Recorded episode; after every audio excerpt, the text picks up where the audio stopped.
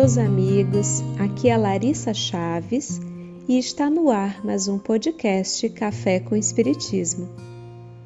Se você pudesse escolher uma única virtude para já ter desenvolvida dentro de si mesmo, qual uma pílula que tomássemos e já acendesse em nós os caracteres de tal virtude? Qual seria? Quem sabe a paciência, a ciência da paz, para melhor agir diante dos desafios diários. Talvez a disciplina, para bem cumprir tantos objetivos importantes já deixados pelo caminho. A doçura, capaz de cativar os corações mais endurecidos pela suavidade natural de sua afetividade ou a indulgência. É, talvez seja de muitas doses de indulgência que estejamos precisando. Na impossibilidade de uma pílula mágica que acenda em nossos corações tal virtude, amiga da benevolência e do perdão, vejamos o que diz a benfeitora espiritual Joana de Ângeles sobre o tema no capítulo 6 do livro Filho de Deus, pela mediunidade de Divaldo Franco. A indulgência é uma virtude muito esquecida.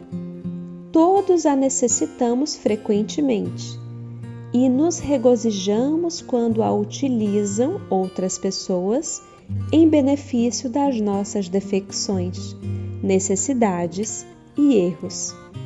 De raro em raro, nos recordamos de que a devemos exercê-la em relação ao nosso próximo. Ela dignifica aquele que a oferece, quanto enobrece quem a recebe.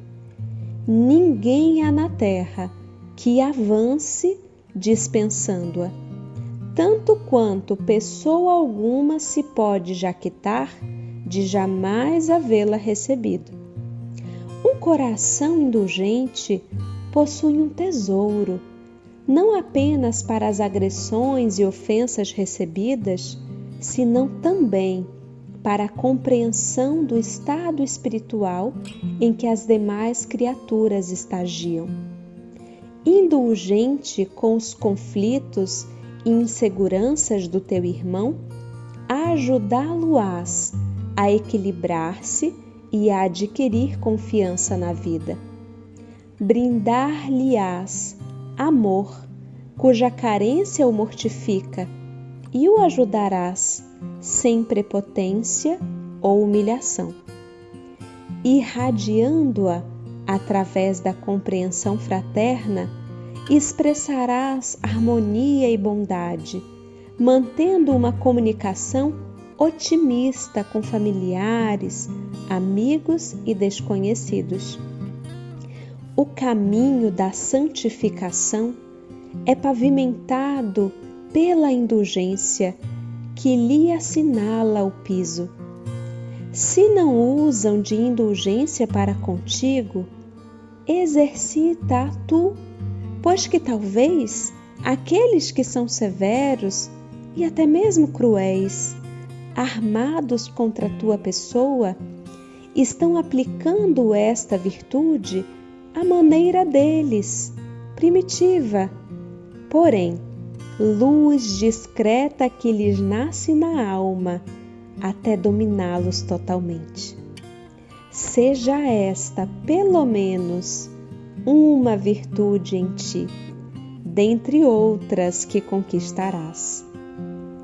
Um grande abraço a todos e até o próximo podcast Café com Espiritismo.